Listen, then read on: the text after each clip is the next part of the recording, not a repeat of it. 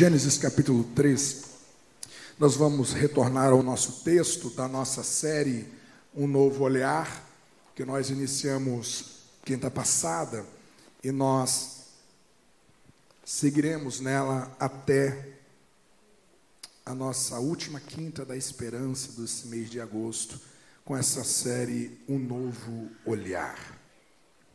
Vamos ler novamente a partir do versículo 1 até o versículo 11.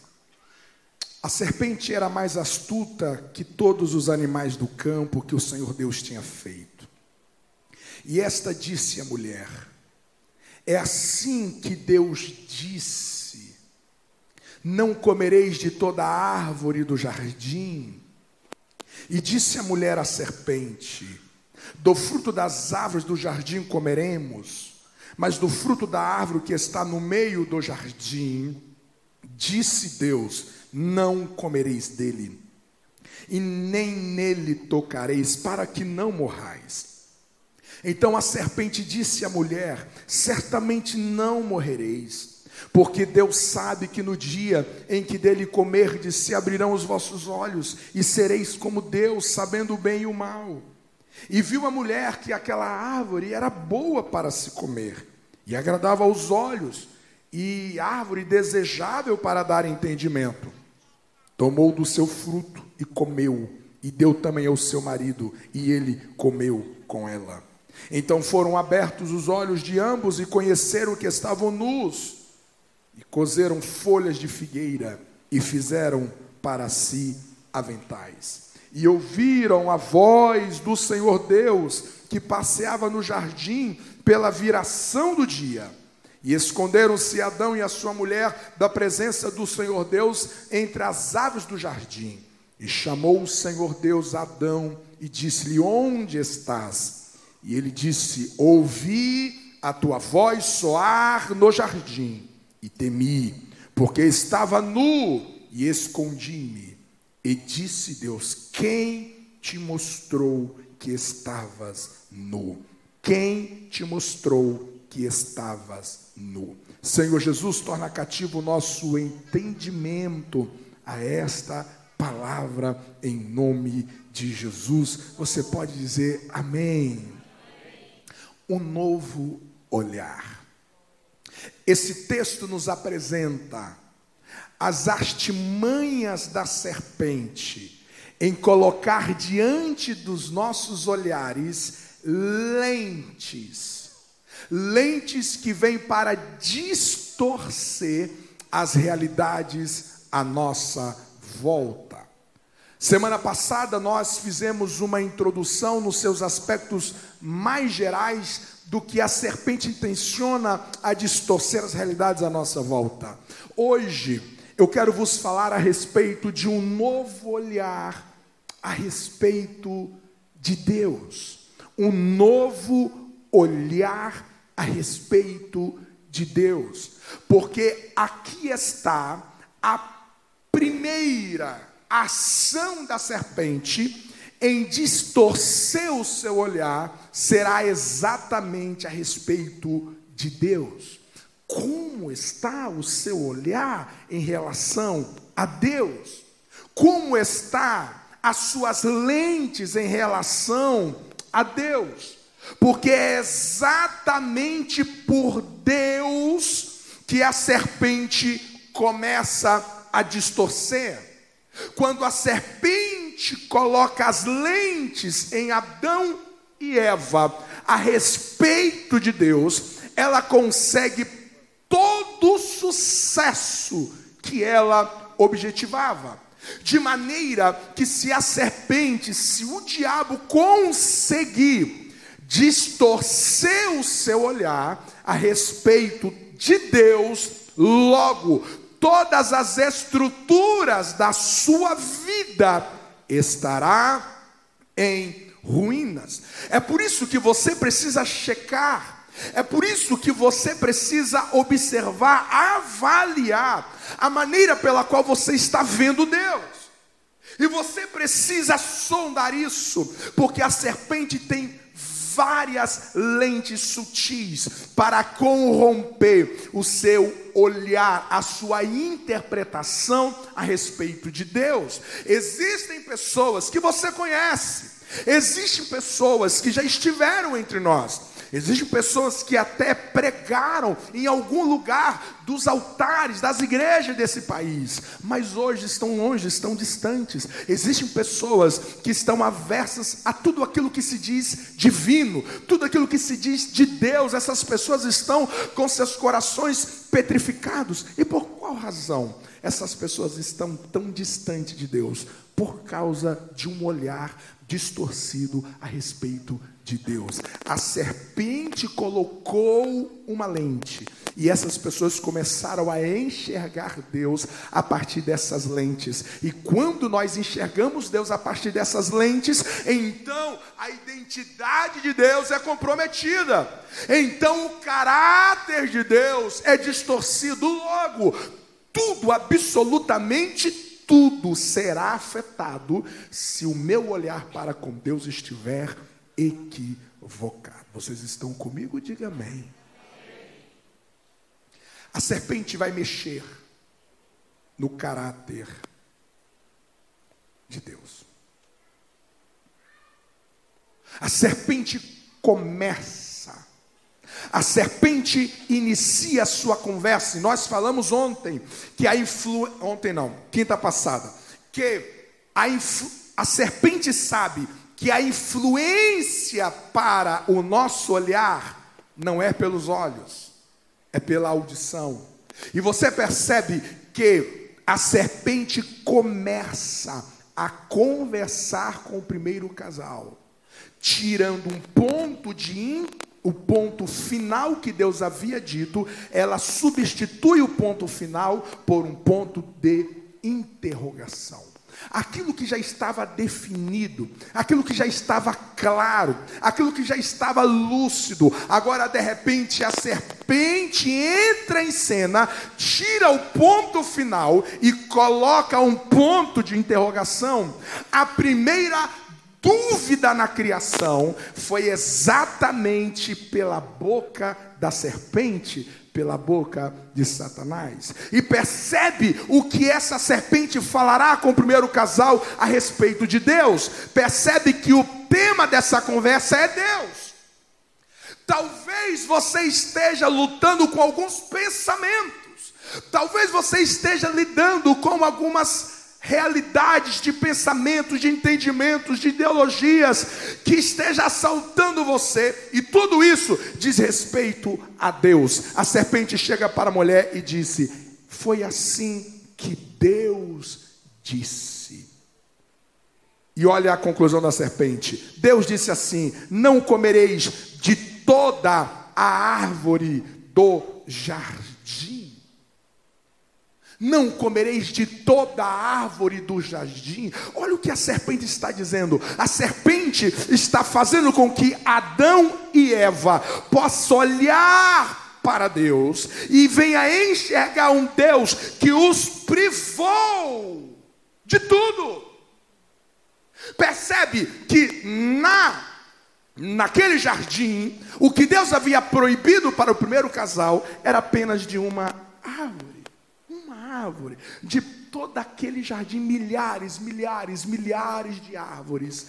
Deus havia proibido apenas uma que eles não deveriam comer. Sabe o que a serpente fez? A serpente deu um zoom nessa árvore proibida, deu um zoom, e quando foi conversar com o casal, diz: Viu o que Deus fez? Deus proibiu que você comesse todas as árvores. Ei, será que a serpente não tem ameaçado o seu olhar sobre Deus? Porque de repente, você olha para aquilo que você não tem, e a sensação que você tem é que o que lhe falta é muito maior do que aquilo que você possui. Eu vou repetir devagar. A serpente vai convencer o primeiro casal que aquilo que eles não poderiam ter era muito maior do que aquilo que eles tinham disponíveis para eles.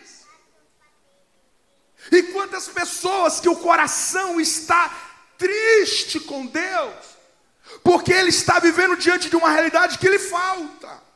Ele está diante de uma situação que está lhe faltando algo. E Satanás vem gritar dizendo: "Tá vendo? Se o teu Deus te amasse, se o teu Deus se importasse com você, você não teria falta disso. Você não teria esta privação, você não estaria passando por esta ausência. Foi o que a serpente vai dizer. A serpente vai dizer: Ele está te privando de algo muito bom.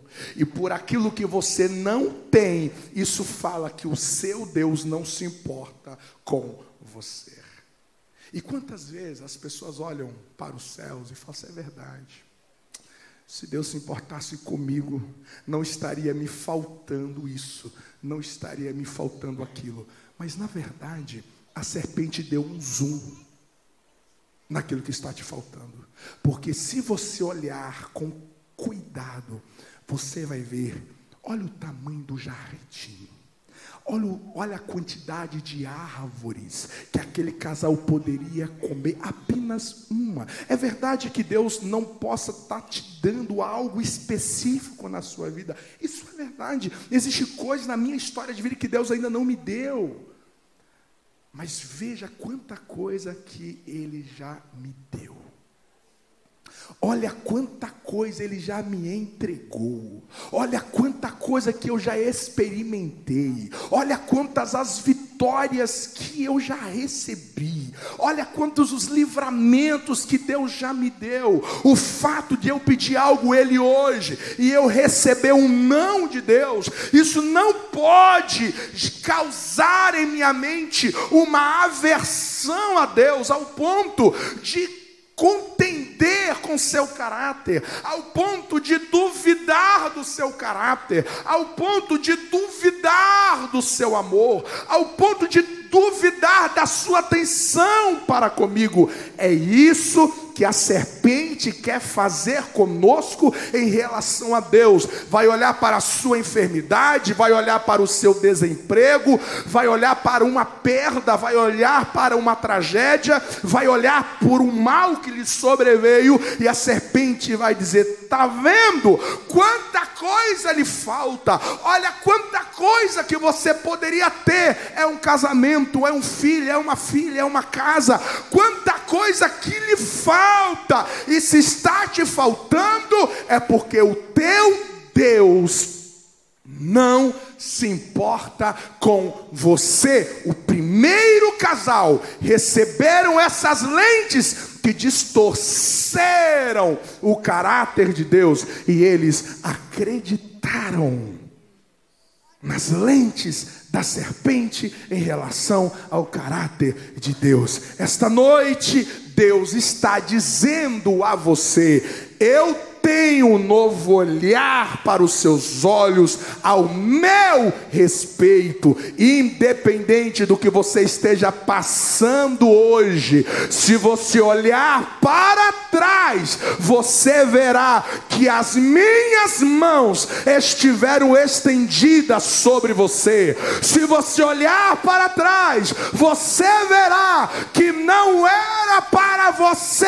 estar vivo, não era para para você estar em pé, não era para você estar neste lugar, nessa quinta da esperança. O diabo está querendo te convencer que o que você ainda não recebeu significa que Deus não é bom. Aquilo que você ainda não recebeu a vitória quer dizer que Deus ainda não te ama. O sangue de Jesus tem poder contra todas as lentes da serpente. Eu olho para a minha vida e eu sei que Deus tem cuidado de mim. Eu olho para a tua vida e eu sei que a mão do Senhor é sobre ti. É verdade que você não pode ter tudo que você quer neste momento, mas o que você precisa está disponível para a tua alma, está disponível para as tuas mãos. Quem recebe esta palavra, aplauda o nome do Senhor Jesus.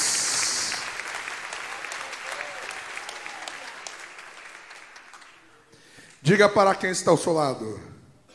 Se você der atenção, vamos lá, melhor isso. Diga assim: se você der atenção do que você não possui, perderás a alegria do que você tem.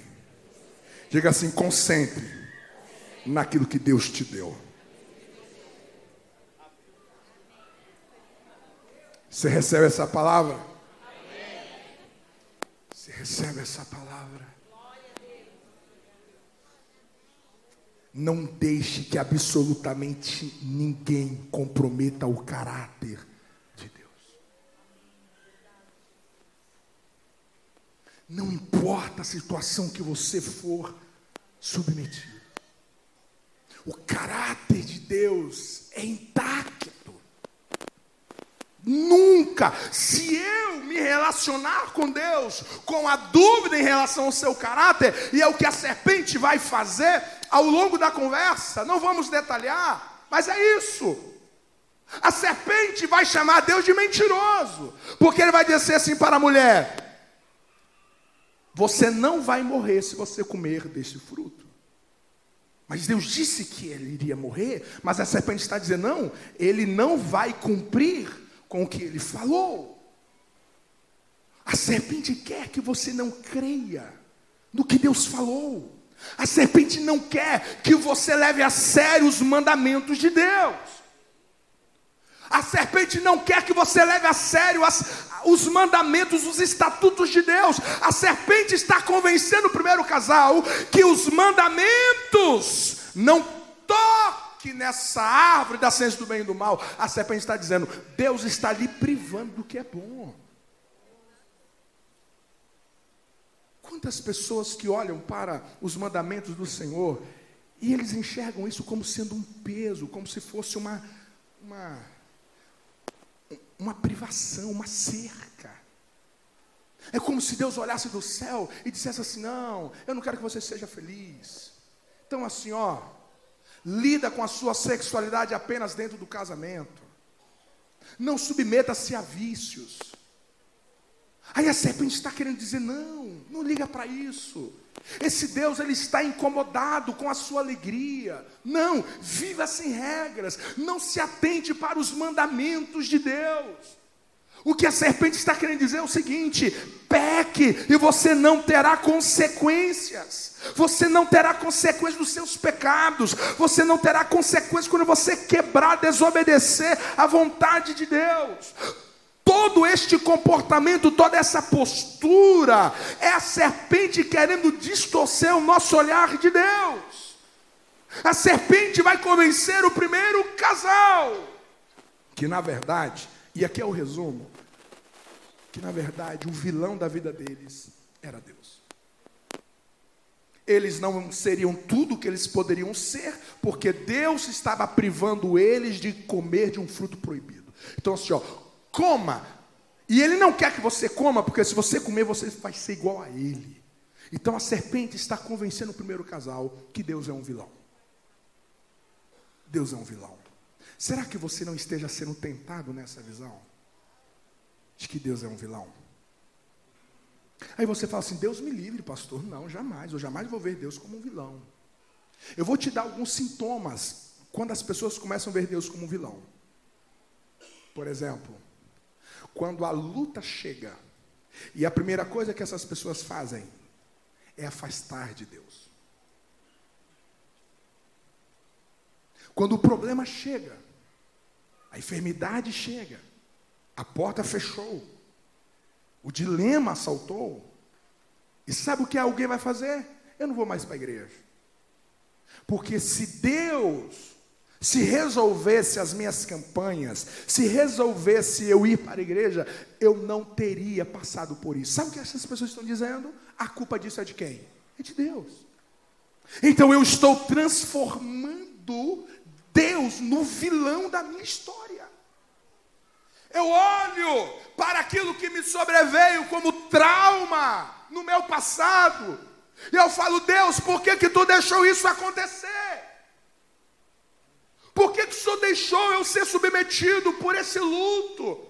Por que, que o Senhor permitiu que o óbito chegasse lá em casa como chegou? Por que, que o Senhor permitiu que a minha falência acontecesse? Por que, que o Senhor permitiu de eu ser traído por aquele sócio, por aquele irmão, por aquele amigo? Por que, que o Senhor deixou? E existem pessoas que alimentam os seus dilemas e colocam isso na conta de Deus debita isso na conta de Deus. E quando eu estou debitando isso na conta de Deus, eu estou olhando para Deus com as lentes da serpente. E a serpente está sorrindo, porque ela conseguiu fazer eu acreditar que Deus é o vilão na minha história. Porque se ele fosse bom e todo-poderoso, ele não deixaria eu passar o que eu estou passando, eu enfrentar o que eu estou enfrentando. A serpente quer que você olhe para Deus e o vê como um vilão. E ele conseguiu isso ao longo da história bíblica. Mas é especialmente para nós concluirmos lá na cruz. Um ladrão vai olhar para Deus crucificado e vai dizer o seguinte: Olha, eu só vou acreditar que tu és Deus se tu tirar eu daqui. Porque se tu não tirar eu daqui, eu vou acreditar que o Senhor é culpado também. Porque o Senhor tem poder, mas não está fazendo nada ao meu favor. O homem estava morrendo. E mesmo assim, ainda olhava para Deus com as lentes da serpente, de maneira distorcida. Eu sei. Eu sei que quando a gente é submetido a uma tempestade, quando a gente é golpeado por algo muito pesado, eu sei que a gente enfrenta essa luta. Eu sei. Eu sei porque eu já vivi isso. O luto já chegou lá em casa. De uma maneira inesperada. De uma maneira inimaginável. A falência já chegou lá em casa. E olha que quando a, a morte chegou lá em casa, dois, duas mortes em quatro meses, dentro de casa. Seis meses depois, a falência declarada. Nós estávamos exatamente fazendo o que Deus queria. Nós havíamos mudado de um estado para o outro, porque Deus mandou, Deus mandou com todas as letras, com muitos detalhes. Nós tínhamos absoluta certeza que nós estávamos obedecendo a Deus, e estávamos. E apesar da obediência, o luto, a falência, a escassez chegou dentro de casa. E eu sei que quando você está no meio de tudo isso, você vai receber o assédio da serpente. E a serpente virá para te convencer, tá vendo? Se ele fosse um Deus bom, como você acha que ele é, você não passaria por isso. Isso quem passa é o ímpio. Isso quem passa é quem não serve a Deus. Mas você não, você serve. Você é um pastor, você é um líder, você está nas campanhas, você honra o seu marido, você é uma esposa dedicada, você é honesto nos seus negócios, você compra, você paga, você é íntegro, você é leal. Não, isso não faz sentido. Não tem como seu Deus ser bom e deixar você passar por isso. Todos nós seremos assaltados e assediados pela serpente em momentos de dores. Mas simultaneamente, aquele ladrão que olhou para Jesus e debitou na conta de Jesus os seus erros. A Bíblia diz que um outro ladrão olhando para o mesmo cenário. Vai olhar para o outro e diz: Como pode? Como pode você fazer isso? Eu e você estamos aqui porque nós merecemos. Mas este aí nem um mal fez. Aquele ladrão, ele declara que Jesus era inocente a sua história. Ele não estava na cruz por causa de Jesus. Ele não tinha chegado àquele estado de morte por causa de Jesus. Ele declara que Jesus era inocente na sua história. É isso que você precisa combater o assédio da serpente quando a serpente vier para te convencer que você passou pela perda, que você passou pela tragédia, que você passou pelo abuso, que você passou pelo abandono, que você passou pela rejeição, você passou pelo câncer, você passou pela enfermidade, você passou pela depressão, tudo que você passou de mais ruim, a serpente vai querer te convencer que Deus é o seu vilão, mas você precisa declarar ao mundo espiritual que você sabe em quem você tem crido. E o Deus que você serve, independente do que você vive, independente do que você sofre, independente do que você perde, o teu Deus é justo, o teu Deus é perfeito, o teu Deus é amor, o teu Deus é santo, o teu Deus é misericordioso. Na minha história Deus é o eterno inocente. Eu não vou me render às lentes de Satanás. Eu não vou deixar a serpente me enganar. Que Deus é culpado do meu sofrimento. Eu vou, em nome de Jesus, continuar crendo. Eu vou continuar confiando. Ainda que a figueira não floresça, ainda que não haja fruto na vida todavia eu me alegrarei no Senhor, no Deus da minha salvação, porque eu sei que o meu Deus é eternamente bom. Quem pode aplaudir ao nome do Senhor esta noite? Fica de pé comigo em nome de Jesus. Qualquer olhar que tira Deus do seu trono são lentes equivocadas. Então aconteça o que acontecer, você precisa continuar amando Deus. Aconteça o que acontecer, você precisa continuar adorando a Deus, crendo no caráter de Deus. Deus não está brincando com seus sentimentos, Deus não está brincando com a sua fé. Se alguma coisa não está acontecendo à sua volta, com todas as certezas possíveis a nós esta noite, Deus não é o seu vilão. O casamento não vai bem, a culpa não é de Deus. A sua saúde não está boa a culpa não é de Deus. A parentela tem vivido conturbações. Deus não é o vilão da sua história.